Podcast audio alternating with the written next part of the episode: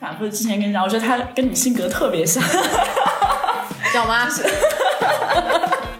中午不是让我叫爸爸吗？ 但是你我考不到好成绩，但是我能考，我心有就心里边有有数了。嗯啊，嗯，我但是我不会像真的学习好的那种背，哎呀，他太厉害了，背我跟你说，我不仅会背，我还要去标所有的重点，花花绿 绿做笔记。打死你， 太可怕了。我觉得老师可能有的时候用的很多方法，他是明白不了。嗯嗯嗯嗯，呃，就我的，我觉得我的很多敏感度是从这儿培养出来的，因为我上去讲任何人提出来的问题，我都可以解决，就只要我破了这道题。但是大部分题我是破不掉的。 就是由难化简，你有这个能力。 Hello，大家好，这里是凯莉日记。呃，很快又到了新的一期凯莉日记了。这期我们的嘉宾呢是凯莉日记常驻嘉宾斯嘉丽。大家好， 我们现在正在三亚录制这一期的节目，大家有听到海风的呼唤 吗？两个神经病又回来了。其实我们在上一次放出那个逃离焦虑计划之后呢，只收到非常多的反馈，除了反馈我们的声音有点炸耳朵以外，还会收到很多正面的一些评价，比如说大家会说，哎，我找到了很多共鸣呢，我发现原来大家都是有这样的一些焦虑，我并不孤单等等。我觉得这些反馈对我们来说也是一个很好的激励，呃，所以就看这一期节目能不能带给大家更多的一些启发或者共鸣。嗯，这一期节目我们聊了一下成长环境对，啊，呃，因为今天中午在吃椰子鸡的时候，吃了我们第五顿茄子椰子鸡了，太好吃了，嗯， 呃，吃椰子鸡的时候聊了一下我们童年的一些事情，我觉得还蛮有意思的。但是呢，呃，基于我只只是了解了一下 Kelly 的这个童年，其实他对我这个童年也没有更多的了解，嗯，他想挖掘我一下。晨晨，你告诉我，啊对，然后嗯，我们今天就聊一下，就是说。呃，关于几个问题吧，啊，第一个问题就是我们小时候彼此成长的环境是怎么样的啊啊，然后就是第二件事情就是说，哎，有没有小时候很印象深刻的一些事情、啊？第三个就是说，哎，自己喜欢自己的成长环境吗？嗯啊，然后第四个就是，你觉得有哪些品质啊，是因为你的成长环境塑造的？嗯，比如说，我就有很多优秀的品质，全身上下都是优秀的，是怎么塑造来的呢？嗯，啊，那就要听我们这期播客了。 好的。所以像第一个问题，小时候你的成长环境是怎么样的呀？我的成长环境，嗯，你先说你的嘛。哦，我小时候我是单亲家庭长大的孩子，嗯嗯，就是可能很小的时候，父亲就不在家庭里面了。嗯然后我跟我妈妈一起长大。然后我妈的性格呢，我我就反复之前跟你讲，我觉得她跟你性格特别像。 叫妈，中午不是让我叫爸爸吗？他他特别逗，他说我，你他说你你跟我妈的性格特别像，特别强势。 他 我呢，就是既乐观但又强势，就非常有主见，有自己的想法。啊、就是这种，但是就可能不太擅长做家务呀，没有那么细心啊， 等等，好有好呃呃，确我啊双确面实性嘛嗯嗯是吧嗯对，嗯，然后因为我妈的一些影响呢，呃，我觉得我的性格也会比较开朗和乐观，这、是比较好的一些方面。但相应的，我可能也没有得到那么呃有安全感的一些东西。我自我剖析是这样的，因为毕竟小时候妈妈一直在外面嘛，然后我都是一个人在家。但随之引来的，我觉得就会交很多的朋友，因为朋友就成了我的一些慰藉，我可以跟他们不同的人去玩儿，然后去填补我童年的一些时光。所以我成长环境相对来说就是这样。你呢？我，你今天吃饭的时候不是这样说 的，你今天吃饭的时候说你一直都在学习，疯狂的学习，开心的学习分阶段，呃，啊、我是跟你反着的，嗯我是疯狂的玩儿，开心的玩儿， 花式玩儿。嗯嗯，就是你今天中午讲的是，你其实是一直都在学习，然后没有很去维护同学之间的一些对，状在态早。期，然后呃，突然有一件事情点醒你了，然后你开始营造同学的一些，不能说营造， 这是一个什么词儿？呃呃，啊去就是在乎维护，嗯、去在乎了，对，维护在乎自己的同学了。对那我不是，我是玩儿玩儿玩儿玩儿玩儿玩儿，突然发现没有那么重要。玩儿没有那么重要吗？不是，是同学没有，就是好朋友没有那么重要。我因为我一直都在玩儿，嗯，玩儿的时候就是很多朋友，各种各样的人都有嗯，啊。然后突然发现，哎，我好像该学习了。那我们两个就是反着的，对，对吧？对对对，啊，我你你可能在学习的时候，我们都在最后几个考场， 对吧？嗯，你说我就不要第调出第一考场，我说我们就不进第一考场，对，是吧？嗯，就是呃，我觉得一个人的童年对自己的影响还蛮大的非常的，啊、你你你看，你很很聪明，很努力，嗯然后你的很多经历让你变成一个非常敏感啊，然后非常乐观的人，因为你觉得很多东西自己得不到，来之不易，来之不易，得不到，那我就享受这简单的快乐。对，而我我也是，虽然我们的家庭环境啊、条件啊这差不多，但是其实很多东西我们都是反着的。我是从不学习到开始意识到学习，嗯嗯，那其实我是从快乐意识到这些快乐是无无无聊的，可能就是短暂的快乐，给不了我带给我更多的价值，嗯，所以我才开始转向学习的。嗯，然后成年之后可能就再转向赚钱，对，就是嗯，我我我跟大部分人是逆着的，就是嗯，就是我在是我在玩儿的时候，大家可能在学习对， 啊，就父母说你要好好努力，好好学，我说我就 不我要去玩儿，啊，就玩儿啊，就嗯是开心就好，对不对？对，然后呢，嗯，大家在好好玩儿的时候，就是哎，稍微大学了，减轻一点负担了。嗯嗯，我我觉得不太行，我就我得干点别的，对我得我得学习学习，赚钱赚钱，对吧？嗯我我当时在大学的时候，有很长一段时间，我就是想考雅思出国，就脑子就、就非常想做这件事情，然后又特别再往后就特别想赚钱，就这些东西充斥着我的生活。那你可能是呃，我一直都在学习，然后开始跟朋友好好相处，上了大学就撒欢儿了，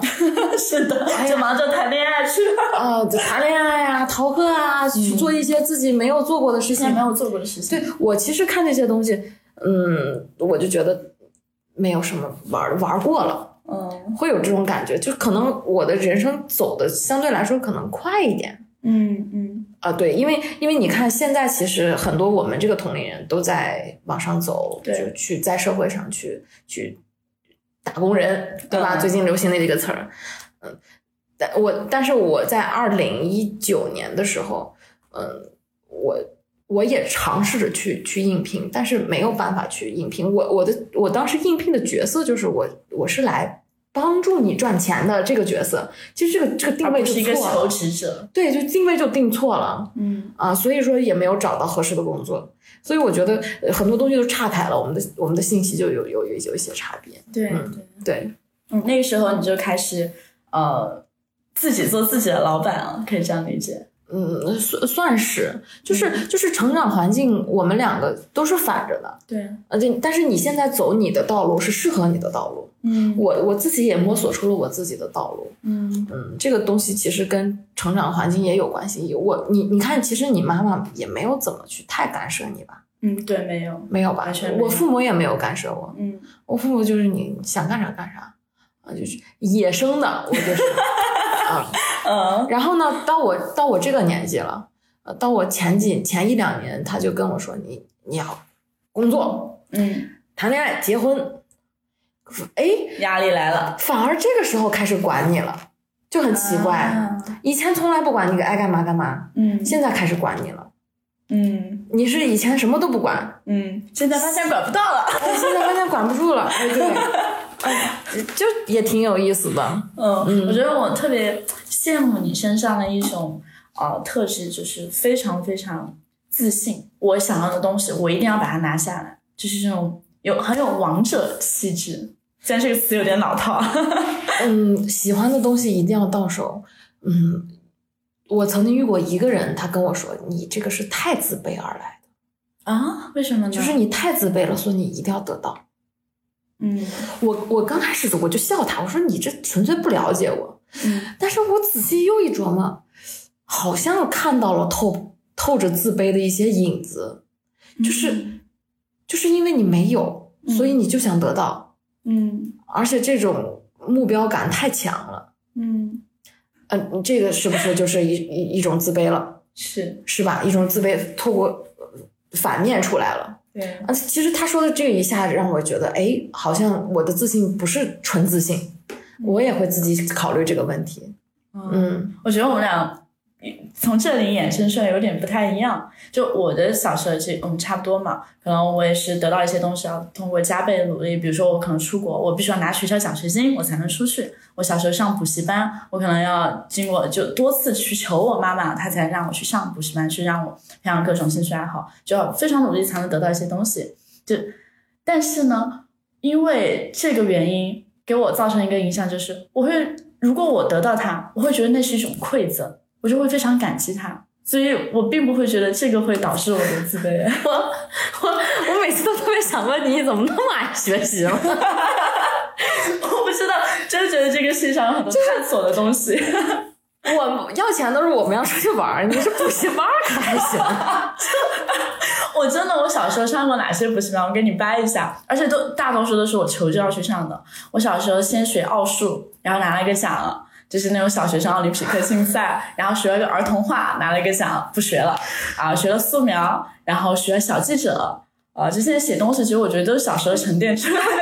都是得个奖就不玩儿了是 吗？小记者是发了那个就是新闻，我就不想玩了。哦呦呦，然后我还上过表演班，所以现在特别戏精。 然后学钢琴、学长笛、学各种歌。对，我就是会。 不好意思让你看见另外一个，现在全部忘光了。 你还学过音乐呢？对，哇，我可羡慕学过音乐的女孩子呢。我觉得弹钢琴是一件非常优雅的事情，我这辈子都学不会。我没有学太久，就是因为我坐不住。我觉得我更多的天赋可能还是在绘画上面，就是学。 你少来好 不好？还会绘画呢。嗯，但我说实话，就是小时候，因为我求着我妈让我上了这么多补习班，扩拓展了我的眼界。就是我你妈有你也是，我儿咋这么爱学习？ 真的。然后上初高中就去上那些学科类的补习嗯班，数学、英语，呃，然后当当然还有什么理综，就物理、化学、一起。哎，我给你讲个有意思的，呃，我长这么大。嗯， 基本就没有上过补习班，上过补习班上一两节就不干了，为什么？我觉得太费钱了。呃，飞我行我爸我妈特别说你上补习班吧，我说不，太费钱，我疯了，我上课好好听讲我就行，我为啥要上补习班呢？ 哦，我说妈省着钱，咱们省着钱啊，咱们不乱花，还不是给我买真衣服呢？的，就是为啥要上补习班啊？我会觉得上补习班我是能够。第一，我有一些知识点，可能上课的时候没有老师没有照顾到，然后我对这个问题特别感兴趣，可以跟补习班老师有针对性，毕竟收了钱了嘛。 然后第二就是在补习班，我可以温故一些重点啊什么的，我觉得会特别有成就感。我我甚至今天听完你说，我觉得你是喜欢有人陪着你去探索你未知的一些问题，老师好像起到了一个陪伴的作用，是吧？因为我听你很多经历，我感觉是，嗯，都其实一直都没有人陪伴你，去支撑你，让你去更快乐的往前走。我我。我我确实我不上补习班，就那一对一的或者小课啊那种，嗯但是呢，我会每年每一年寒假暑假被压着去上那种预科班，不是补习班啊，预科班，啊，那是什么？就是你上快上三年级了，你要两年级刚毕业，呃，就是中间是寒假，你就把三年级的东西全学完。啊，我知道了，就提前嘛，快速啊班和新预科学班嗯，减轻之后的学习压力。你是我，你知道我干嘛去了？交朋友去了啊！我是交朋友去了。嗯。你知道我考试的时候，就是你像政治课这种课啊，我一般我的上课都不听，嗯，我是在考试前就把一本书全部看完，我基本就能考了。厉害，呃，但是你我考不到好成绩，但是我能考了，我心有就心里边有有数了嗯，啊。嗯，我但是我不会像真的学习好的那种背，哎呀，他太厉害了，背我跟你说，我不仅会背，我还要去标所有的重点，花花绿绿，做笔记。 打死你， 太可怕了。对。然后背完了之后，我还要去别的同学那里炫耀，哎，这个我跟你说，在第几页第几行，是吗？ 对啊我我跟你说，我们这种差生特别有意思，就是、嗯就是我我会以不太正常的这种思维去去解一道题，但是嗯我解了这道题，我能站上讲台上把这道题彻彻底底的去讲一遍，就是讲给大家所有差生都能听懂。嗯我觉得老师可能有的时候用的很多方法，差生明白不了。嗯嗯嗯嗯，呃，对我的，我觉得我的很多敏感度是从这儿培养出来的，因为我上去讲任何人提出来的问题，我都可以解决，就只要我破了这道题。但是大部分题我是破不掉的。 就是由难化解，你有这个能力，啊，但啊，对，由难化解，然后用用一种口述的感觉去给深他入 们浅讲。出，哇，深入浅出这个词儿 还行。闭 嘴， OK OK，好的，小心播客下架，上一次已经被警告了。好好好，跑题了啊。嗯， 对我，你刚刚说到一点，就是你去补习班就是交朋友。我后面发现，我上这么多兴趣班，就不论是什么琴棋书画什么的，或者是这种学科内的补习，我你说我学到什么了也没有，我到现在没有沉淀什么太多东西，但是培养了我交朋友的能力。 嗯是。因为你从小就会多打开一个渠道去接触不同的人嘛。但后来发现交那么多朋友没有用，为什么我觉得很有用啊？你为什么会觉得没有用啊？因为我每次去补课都是被压到另外一个城市。啊嗯，，都不在不在我所辐射到的范围内，所以其实之前交的朋友都消失了，也没有什么联系。其实这个东西，哎，只是一个成长的过程，我觉得是啊，只是成长的一个过程，他们消失会让你觉得很难过 吗？嗯不难过，就是消失就消失了呗，嗯别借钱就行。 哎，长大了，哎， 借点钱。 再次加力。嗯我其实对于十七岁以前的事情都忘得差不多了，真的。所以十七岁是发生了什么吗？ 十七岁那年谈了场恋 爱，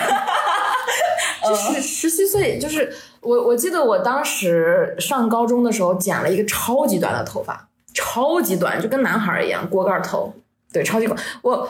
我我是跟我父母说的，我要好好学习，嗯，嗯，然后就爱上了我的同桌，在补习班吗？呃，不是，就是正常上上上高课中的时候，嗯啊，但是嗯，我我的这个记忆就是说，我是从高中才意识到学习是重要的。嗯但是之前真的都是在玩儿，没有这个意识，然后很多东西都忘忘了。我只记得我我以前的爱爱跟男生玩儿，爱摔 跤，呃，爱掰手腕儿，爱打可架，爱啊！嗯、我该干的该干的我都干过了。嗯，所以上了高中呢，其实有很多乖乖生，对呃，然后他们开始开始去玩这些，就是哎呀，我们这打个架呀，吹个牛逼呀，啊，怎么怎么样？我就说嗨，我都玩过了，我要好好学习。高中的时候，对，高中高中的时候，当时有一段时间还学习挺好的，后嗯后边就又又又不行了，就是都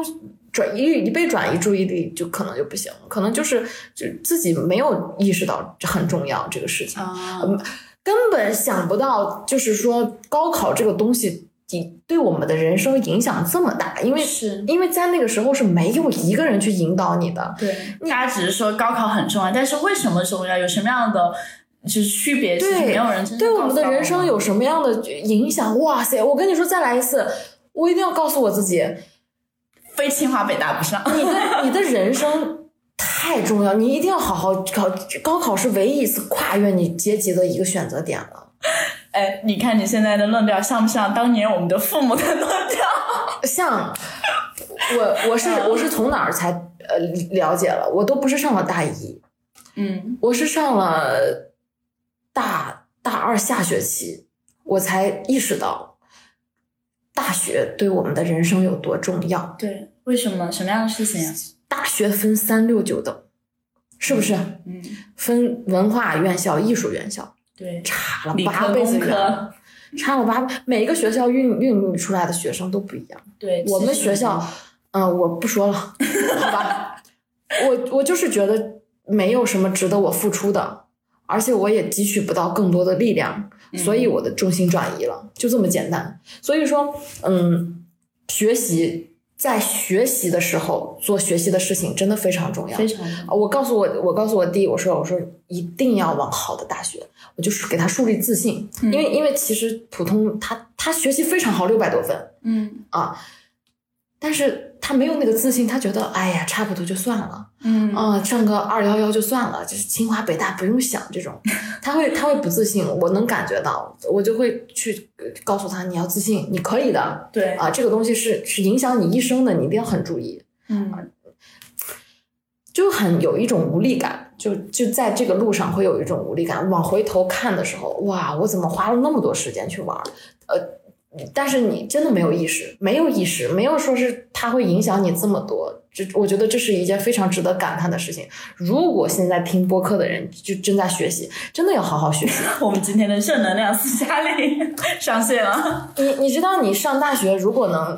保研，你上个研究生，你所接触到的圈子、你的同学、你的你的社会资源。就是会不一样，真的会不一样。我我为什么有一段时间特别特别想想考研究生，嗯然后有一段时间呢，我又不知道考研究生为了什么。嗯我我我之前去到处旅行，去去，当时去欧洲本来是想去巴塞罗那看一下，然后去上那个巴塞罗那自治大学，嗯结果我的包就在巴塞丢了，你知道吧？ 我就想，我也我不能在这个城市待着，然后每天担惊受怕的被偷啊，因为小偷太多了，对我就放弃了。啊啊我觉得因为没有证件什么的吗？还是不喜欢那个城市？不就是因为我觉得不安全，就担惊受怕的每天防着人，多多烦啊，对吧？西班牙是那样的，对，然后我就想，那我也我我其实一直都不知道为什么读研，我一直都不知道为什么读研，我可能遇到什么事儿我就放弃了。嗯但你知道我什么时刻意识到自己真的想读研该读研吗？嗯就是上了一次班，啊我上了一次班，我知道我该读了，嗯而且我觉得我缺这样的知识，对，就算我考不上，我也要看这类的书去把这个东西弥补起来嗯啊、然后你读研呢，你有一个圈子，都是愿意跟你有共同使命、共同往前走的这些人，是是，是吧？因为这个事情会把大家聚集在一一起，下就把自己燃起来，我觉得这件事情就成了有意义的了。嗯嗯，这就是慢慢成长。这个东西就是到了这个点儿，它一下点醒你，你就知道真的该该去做这学个习了它不会，它不会因为因为一个影响就断掉了。嗯我觉得这是成长里面非常有意义的一件事情。嗯就是我有，刚刚你提到一点，就是你比较后悔之前没有好好学习什么的。但对于像我这种，我就从小就是乖乖女，就从小到大就是学习成绩好，我也没有办法。我跟你讲，我初中的时候啊，基本上每次都是年级第一，就我们大概年级一千五百多名。然后只要某一次考试我掉到了第二名，大家就是会像看动物一样看我。哇，今天那个谁谁谁居然考了第二名，我那个时候就会很烦，考个第二名怎么呢？你们连第一考场都进不了。 对，然后我就是一直这种骑虎难下，对我来说就必须得架在那儿了，对架在那儿。我想放松一下，大家都会指指点点，嗯对啊对，所以我就会拼命学习，拼命学习，挺好的这种习惯就持续下来，我就会觉得我错失了很多青春啊！别人谈恋爱，我没有啊。不不不，习惯优秀也是你获得的一种能力。这种这种自信心，这种自信心我还挺有共鸣的。就是在高考前三个月有一个那个封闭式学习，我就去了。啊，嗯去了之后呢，我就呃瞎猫碰上死耗子了，我考了一回第一。 嗯，但是你考一回第一的那种感觉是不一样的，就是哇，我也可以，我竟然可嗯以，懂那种感受，嗯，然后就想能不能下一次再来，就想得到那种表扬，得到那种老师的满足感，认可，嗯就是发现自己是需要这种认可的，然后就想把它保持下去，就是你刚才说的那种，把自己架在那儿了。对，呃，然后就疯狂的开始学习。然后，其实你有了这种自信心之后呢，你学什么都快。是其实这就是很很很微妙的一种心理状 态是，啊。然后你就一直在保持在第一，就在我们那个呃二三十个人一个小小小班级里边嗯儿，你就一直保持。哎呀，那种感觉特别爽。你第二了，你就觉得耻辱。但是以前倒数第二，我开心，我没错，你们爱考多少分儿就考多少分儿，对对不对？我觉得还是，如果我要之后以后有孩子啊，我一定会我说我说我给他营造一个环境让他得第一，对就是让他体冠会到军那心种态，对冠军那种心态，真的无无没有东西可以替代的那种那种快感，就像我现在赚钱的快感一样，我只要看到我的同龄人比我赚的多，我就一定要超过他。干掉他啊！而且我这种心态啊，会放到伴侣之间，我会找比我赚的多的人嗯去去谈恋爱。嗯， 然后我去赚的比他多之后，我就放弃他，我可能就分手了。就我我会心疼你的前男友吗？我会我会有这种心理，你知道吗？嗯就会有这种心理，就导致导致我前任跟我说：“这你不要太着急，这只是时间问题。 什么时间我我就想分手吗？就是你赚的比我多，这个是时间问题。嗯因为我我你想，我跟比我可能大一轮的人去去去比比收入，对不吧公？平，嗯但是就是想比，就是我觉得我可以，嗯你你既然可以，我也可以在这个社会，在这个同等的你年你二零二零年，对不对？我会有这种想法，会也会有这种实践对，啊。我甚至会把我每个月的收入发给他，我告诉他我一直都在进步，你看着我 Oh my god！我我会这样做。嗯，其实这是这也是一件很很可怕的事情。我是那种呃，我我要我要把最好的，我可以超过的，我有快感的，我优秀的一面去呃放到优秀的人旁边，然后我我去比拼，我会这样做。嗯，你刚刚讲的这个事情，我觉得我特别特别羡慕。为什么特别羡慕？像我的小时候啊，我就一直成绩好，因为我知道成绩是我的标尺，我是有这样的一个标尺在的。只要我成绩好，大家都会觉得我可爱， 大家都会喜欢我，所以我的这个标尺它是非常固定而统一的。所以我唯一要做的就是每天努力学习，遇到不懂的题去请教啊，然后怎么去解决我的问题就好了。但是当我进入大学之后，我的标尺就没了。嗯，就是或者说这个标尺就多种多样了，我一下就会失去我的方向因。为各色各样的人太多了，对然后呢，大家其实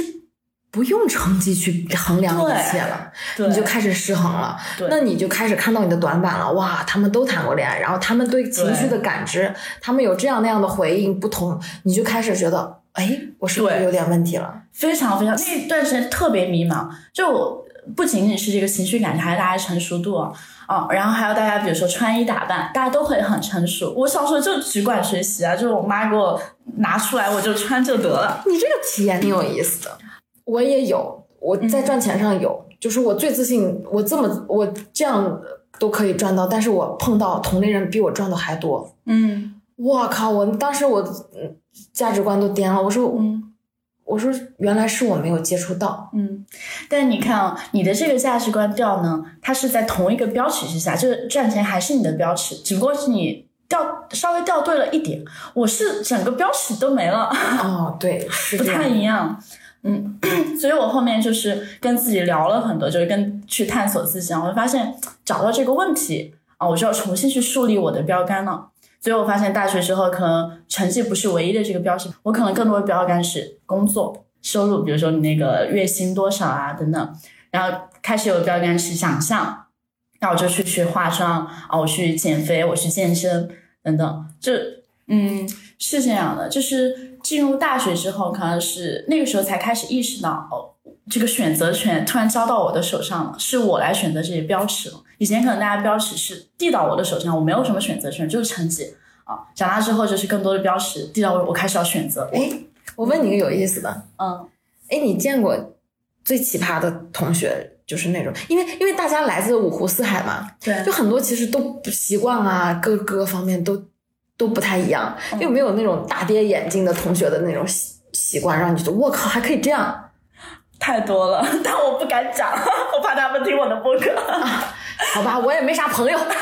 那我就讲了。哦因为我我从初中的时候，我我妈就给我钱让我自己逛街买衣服那些。嗯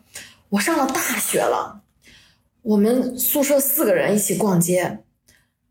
我们其中有一个室友给妈妈打电话。妈妈，我能买这个吗？我也有， 我也是身边的朋友。我靠，我都崩了！对，钱不是在你手里吗，孩子？你为啥问你妈呢？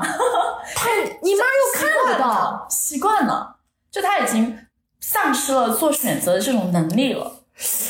哎呦，难受死我了！是，就还这这种，我还真挺有意思的。嗯，哎，我觉得就就就五湖四海来的都是这都就挺奇怪的这种。嗯对，我在这方面是还是很好，因为小时候也比较自由嘛。我只不过是那个标尺变了一阵子，所以会很迷茫。但你刚刚提到这个情况，我在大学经常见，还有那种啊、呃谈恋爱的，就是见一个男生都要跟妈妈汇报一下的，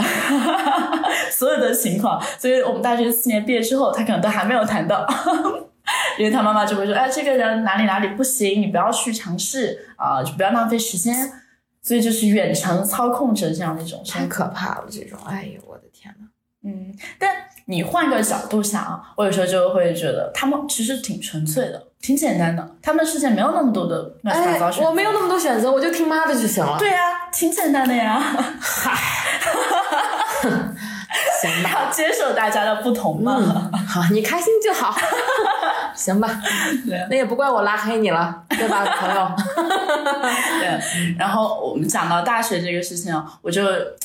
我就是进入那一段迷茫期，然后我突然意识到很多标尺去进行选择，所以我那个时候就不想学习了，我觉得成绩没有办法再衡量我了，我就开始疯狂。啊、就是比如说去投简历、做实习、找工作，然后开始去怎么说形象管理啊、健身，那你做这些真的一系列事情改变的时候，你你沉投入其中吗？沉浸其中吗？这就是我的问题了，因为我的标尺变了，然后这个标尺我其实到现在没有探索到一个特别合适具象的标尺，比如说你的具象的标尺是赚钱，那钱的数值就是没你的标有，尺人家哪怎么是赚钱呢？ 我是说具象具象人，家是自由和快乐。啊是因为你的自由和快乐是来自于你得到那个金钱，就会给予你这样的一个自由度嘛。但对于我来说，金钱我我并不需要太多的物质上的东西，我所以金钱不是我想要追求的。那精神呢，它又是一个非常多维度的，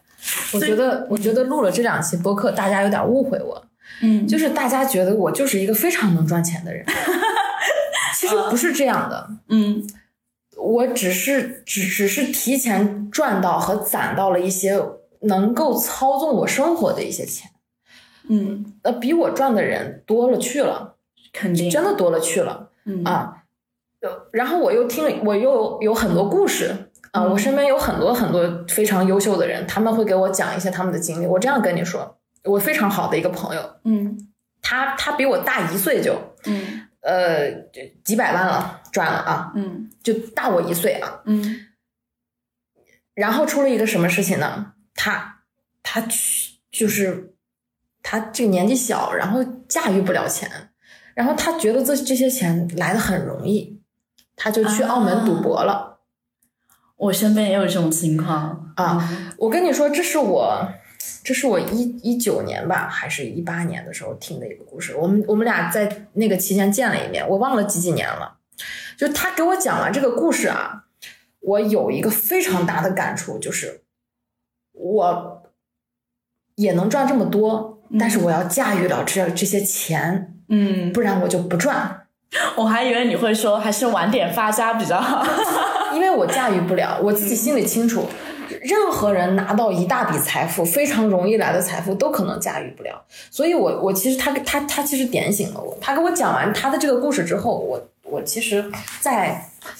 嗯，在回家的路上想了很多。我觉得我应该去想办法去提升自己的精神境界，去操控钱，去驾驭钱，我才能拥有这些钱。否则，我得到这些钱并不是自己拥有的。所以说，嗯，我说的赚钱呢，是我在琢磨这些如何驾驭钱的这个过程中， 嗯要么就减少欲望，嗯，要么你就提高能力提高能力，要么你就过自己想过的生活。这个是我觉得。啊这个这个这个才是赚钱的根本，就是嗯所我所有赚钱都围绕我自由和快乐的嗯啊。那我我没有赚很多，我没有赚赚几百万、几千万这么多啊，对，但是呢，我保持自由和快乐，赚这么多钱，我非常满足了，就这么回事儿、嗯，啊。我理解，可不能理解成我赚很多，然后 我我就开心自由了，自由快乐了，那可不是这样的，不是，千万不要走入这个误区。啊就是一个人是怎么就满足了，真的知道自己过什么样的生活，真的知道自己赚多少钱，怎么养活自己，呃，不给别人添麻烦，我觉得这就是快乐了。啊。嗯就你你你如果能维持这样平衡这样，我觉得就是一个舒适的状态，就像现在一样。所以总结来看，不知道这样理解对不对啊？你会觉得赚钱，或者说你现在生活的一个重心，是你一直在训练自己获得赚钱这个能力嗯，对，啊、但它可能不是指的一个具体的数值的，绝对不是，数值，嗯，就是一个生活，对，它是生活状态了。维持自己平衡的生活状状态。当我有了更多的欲望，比如说我来三亚这趟看了看了看了房子嗯啊，我如果真的想买这个房子，那我就提高我的能力；对如果我真的想过这样的生活了，我就提高我的能力。嗯啊，那我在提高能力的同时，也在自由和快乐，对吧？嗯那我不会说是就想买这个房子，然后背上贷款让自己苦兮兮的，不可能。嗯那如果我要是不接受不了，但是我又找不到自己提高能力的方式，那我就不要减，把减欲望减掉，就对这种生活我过不了，嗯减掉我不要了，嗯对吧？嗯。啊，你什么什么样的这个欲望办什么样的事儿，嗯你刚才聊到这个内容啊，其实会衍生出一个话题，嗯就我们大多数就拿赚钱这个事情，大多数大家都想赚钱，大多数人他在期待的其实是机会，但是他没有意识到自己要提升的是能力。嗯，哦，这是一个非常大的概念上的一个不同。好像大家所有人都在等暴富的机会。对，然后这个呃，就是呃晋升的机会，对，但是没有但意识是到这都是一个没有过在程积。累自己的能力。哎呀，我跟你说，哎，这个这个东西提的特别好，是的，因为因为我意识到了这种，就是说我可能拿到这些钱我都留不住，嗯，所以我要提高自己化解这些东西的能力，化解这个矛盾的能力。是。你看，你等的就不是机会，你是要提升能力，对，但是提升能力的同时，机会就慢慢就来来了。了，嗯，啊，就是这么简单，它是一个很微妙的一个关系。就这个这个心态也是挺有意思的。嗯，我这个其实我觉得也可以衍生到感情上面是一样的。很多人就说我要找一个很好的男朋友，我要找一个很好的归属，我要有一个很好很完美的一个女朋友。大家都是在幻想那一个机会，但是在这个过程中却不会做任何的努力，也不会说是把自己打扮的漂漂亮亮的、瘦或瘦者高高的呀，啊提这升自己种。认知水平呀、嗯能力呀、学习啊等等，不会的。嗯，所以这也是生活中我觉得很常见。有的时候我就会去问我的朋友，就如果我看他们会陷入这种误区，我会觉得，呃，所以你觉得现在给你这样的一个机会，你就可以刷数吗？大家都会非常自信说我可 以。嗯，你说的这个问题也特别好，就是说，呃，找男朋男女朋友这个观点啊，嗯我还比较有共鸣，就是说，嗯，光要求高，但是对自己的要求不高，哎啊，是吧？嗯嗯，确实是这样。呃，我有一段时间也是这样，呃嗯我我要找什么什么样的，嗯但是呢，我又不会做家务，我脾气又不好，我嗯我又是一挺好个就是飞来飞去让人没有安全感的人，啊，这个是那我去找一个呃有房有车、安心踏过日子踏实的人，有什么意义呢？嗯其实我对自己的要求就高了，就等于对是不是？对，我我没有匹配。就没有匹配，嗯嗯，然后就是我用我的话啊，用我自己的话说，我没有认清自己，我没有看清楚自己是个什么东西。 不能这么说啦。然后，然后去去，因为看到那些呃大家都想要的，哦然后觉得哎这个人确实还不错，就找了。嗯。但是你找了会发现你根本跟他不合适，适不适合是另外一码事了，就人家的生活是非常平稳的。嗯你过来你啥也不会，你你等于搅乱别人的生活了，你就应该走。我当时就是这样觉得。我觉得你你你上班下班上班下班回来看看电视，你的这种生活状态没有我是可以的。对，对吧？那我我来了，其实给你搅坏了。本来你你的东西放那儿，你的生活很平稳，我是乱放东西的，人家就看你糟心，对不对？然后又没有办法在短时间内进行一种调和，或者说互相学习，或者说互相我 我觉得我挺对不起前任的， 真的。 我会把这一期播客发给他 的。就就我总觉得自己其实是我自己的问题大。像我这个样子，我也考，我也我也因为上一段感情，我自己考虑了一下，我应该找什么样的玩伴。就就他说的非常对，我应该找一个玩伴和我一起共同创造和奋斗的，因为我需要这样的过程。嗯，而不是一个相对来说性格比较安稳的。我不需要一个成品，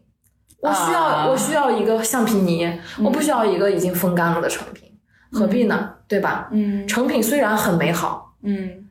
但是没有办法和你完全弥合。对，因为因为我们这个年纪需要爱，需要动，需要感受，需要调整自己，我们还有很多改变的空间呢啊！千万不要觉得自己就就就就这样了嗯啊！我我希望两个人一起成长，这种嗯，那你在亲密关系中，不论是你以前的还是说你未来要经历这些，你会非常希望跟对方有些观点的冲撞吗？或者说吵架啊这种，你你你能接受吵架吗？嗯，我特别喜欢观点冲撞，嗯，然后甚至呢，我希望特别人特别认真的去跟我吵，这个是之前也说过了，对，呃，特别认真的去跟我说一些观点，嗯，但是就是在亲密关系中，我们就是该讨论就讨论，呃，我因为就是其实吸收嘛，吸收一些，但其实大部分的男人是说不过我的， 我这个我见识 只过，只只要你跟我讨论，嗯，你要么说服我，要么你就拜拜了，因为大大部分的人都是说服说服不了我的。为什么一定要说服呢？既然讨论就要出个结果嘛，如果要是，哎，这个东西也是也是看什么事儿了。反正我是我是还蛮喜欢讨讨论的这个过程的，对，嗯讨而且论我觉得是说服一一件事情让别人臣服是一件非常爽的事情。 个爸 爸，你看我乖不乖？ 立即叫爸爸。嗯，搞得我都不知道该咋接了。那我就不要，就不论是从朋友，就就我们俩不同的地方，就从跟朋友的相处也好，还是跟亲密关系的相处也好，然后跟呃父母就上一辈的相处也好，我都是尽量不要发生冲突，并不是说我不愿意去和你交流、和你观点碰撞，而是我觉得所有的观点它都是主观意识下的一种选择，就这个情景之下的选择。输出自己是有意义的，嗯啊、就是说，因为我们我们要输出自己，我们每次跟别人讲自己的故事的时候，都捋捋一遍自己，这个是重啊，要的。这个是非常。然后你每一个表达都会可能有一个共鸣，就是为什么就是呃，就是说有很多团体那种对就是说，呃，一起伸张正义啊，这种把自己的故事讲出来啊，呃，维护自己的权益啊，这种团体会有。其实就是说，呃，要找到自己的一个一个一个支撑点，就是可能你一个人的时候共鸣你不会说，嗯啊，很多人大家一起的时候，我们就会一起站出来去共同去对抗。其嗯实会这样的，对吧？我们慢慢的女性意识崛起了嗯啊，慢慢，呃，我不是女权主义啊，我是我是完全男权主义。我希望每一个男孩儿，哎呀，不说了。没关系，这只是一种观点嘛。嗯我我不是女权主义，我是我是彻底的男权主义，我是希望每一个呃男人嗯责任感非常强的去撑起一个家庭，去撑起社会责任啊、女人其实是就是弱的。我是我是这样认为啊，但是你女人不能把自己当成一个弱者去对去维系，但是呢，呃，在很多情况下就是不公平的是啊。我们我们提倡公平，但是我们要承认不公平，真的不公平。是这个完全同意。啊，所以说这个这个目前的我们我们这个社会永远都不会说是很和谐，都永远都充满矛盾。但是我们一定要表达，不断的表达，不断的表达。然后我们的后代呢，也在慢慢的思考，这样的社会才能前进，才能进步。哇，我们又升华了这一期播客的主题哦。其实你聊这个时候，我就想起你上一次推荐的，就推荐给我一期播客是那个宇宙乘客，他们上一次聊了一个话题呢，叫做内卷并不是你一个人的深渊。我听这期我也特别有感触，他们里面就聊到一些关于女权主义啊，或者说关于呃作为女性在这个社会中应该要多多去发声，即使她可能有时候是苍白的、无力的、脆弱的，但是只要你有这个声音出来，慢慢慢慢就会因为你的这个声音去汇聚更多的声音，然后大家才能形成一股新的力量。大家其实都在提倡表达，其实这个也是播客的一个意义，都在提倡表达。嗯，但是如果你的表达是有目的的，嗯呃，大家也不是傻子，对吧？啊、你你要强调引导知识付费啊，各种付费啊，这种大家也不是傻子，嗯。但是，嗯，我们很多人就是用爱发光发电， 比如说我们，因为因为在我们九五后，呃，在我们这个九零后啊，其实有有更多的平台去展示自己，嗯去讲自己。哎呦，我我之前就是那个崔永崔永元，他做那个口述历史，嗯我对这个事情也有很很有意义。嗯就我们 这一我们其实就是这个人生的一个就是一个时间的一个过客，对吧？啊，呃来了走了，但是我们要啊，又开始悲伤了我。哎要要给要给我们的后代留下一些什么？其实这是我们活着的意义。我们活着的意义是给后代创造更好的一个一个一个未来。对然后呢，我们活着的意义，创在创造未来的基础上，让我们尽可能的快乐，嗯就这么简单。嗯，我我反正想通了，我不知道大家想通没。 啊，完全能你理你解这你一追点。逐你追逐的利益，追逐的社会地位，也不就是为了你的后代嘛？我觉得这也是我特别特别爱你的一 点。呃，就有时候看你发的一些内容，你就会说你，比如说赚钱这件事情，你不仅要自己赚钱，你想帮更多的人去赚钱，或者说你想要帮更多人去改变他们的一些认知啊，这些，这这个就已经超过平均水平了。我之前在就是在国外有一个这个习惯，就是说我们吃完肯德基、麦当劳，不是在国外都会自己收起来嘛？对，啊，其实我是把这个好习惯去去去去延续回来了。但是你在国内的时候和大啊，我家，刚才就发现，我们去完星巴克，你会主动把它收进去，嗯，对嗯，但是你回来的时候，你做这些事情就有点突兀。对，有点奇怪。我哦不光一一次了，好很多次都都大家都会觉得有点奇怪。包括在在那个阿德坐公交车，其实大家下车的时候都会说个 thank you。嗯，我曾经尝试在国内下公交车的时候说了声谢谢，大家都奇怪的看着你们。没有人回应你，这个社会没有人回应你。嗯，就这个社会是需要很多的回应的。然后你其实走在老过马路上，这种老外他会，你只要对视，他会点头微笑，对不对？嗯是吧？嗯，是的，你你在非常多的正你反在馈国内点头微笑，你能累死。 然后你甚至不希望别人看你，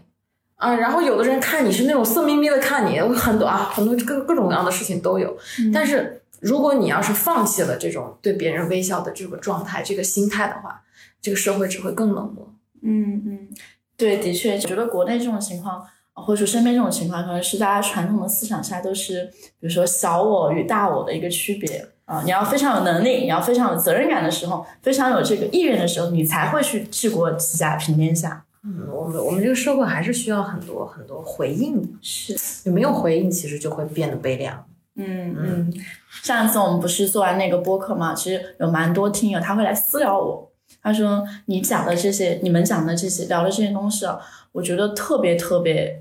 讲到我的心坎儿里了，我听的时候基本上就哭出来了。我说真的假的？ 我就对他产生了质疑。他说，呃，因为在我的环境里面，他是一个男孩儿，在我的环境里面，大家会觉得焦虑是一种病态。我不应该焦虑，我是一个男孩子，我我不应该有那么多负面的情绪，我就是应该强壮，我就是应该勇敢，我就是应该去努力向前冲。所以我们上一期不是聊到很多大家呃都是会有一些共就。其实每天都在焦虑嘛，每个人都会有焦虑，然后也有很多解决焦虑的办法。他就说他会特别有共鸣。我觉得像我们录下那期播客，发出这些信号，能够收到这样的回应，这本身就是一种比较正能量的循环。我们就是用语言给大家一个抱 抱，对吧？好的， 啊，其实我们今天也说的差不多了。嗯，啊，我们也是自己聊了聊自己的成长环境，然后对一些思考、一些经历吧。啊，哦，我们现在其实正在三亚度假，然后在一个比较轻松愉快的环境下去聊这一期播客。那也欢迎大家在评论区多多留言，你们所发的每一条评论我都是有点赞或者回复的啊，所以可以大家多多给予一些正反馈啊。那今天我们的节目就先到这里，下期想要听呃斯嘉丽来作为常驻嘉宾聊些什么呢？也欢迎留言给我。对，好，还有什么想问的问题，可以在我们的评论区，呃我们会多思考一些。如果嗯，希望能和大家一起共同学习。然后我们就先再见了，因为我们要去蹦迪 了。再见，拜拜，拜拜。 Wait for me, wait for me. Darling, I need you desperately, desperately. Here and I'll find a way to see you again. I'll find a way.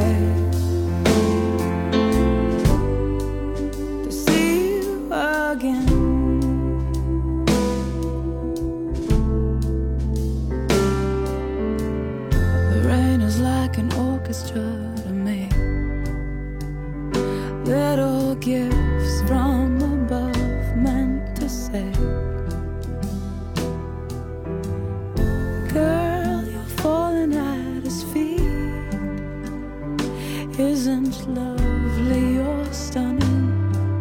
today? Lay with me, lay with me.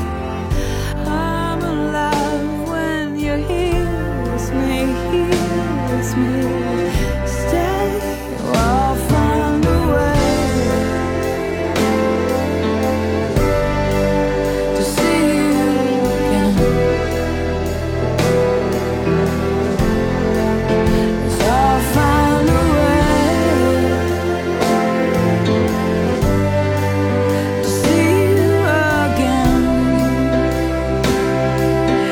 Why do the street lamps down your path? So I like a hand that won't stay on my shoulder tonight.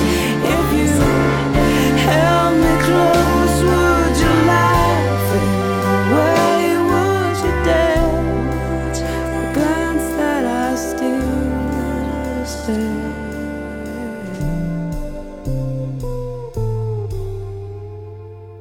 and I'll find a way to see you again. Yes, I'll find a way to see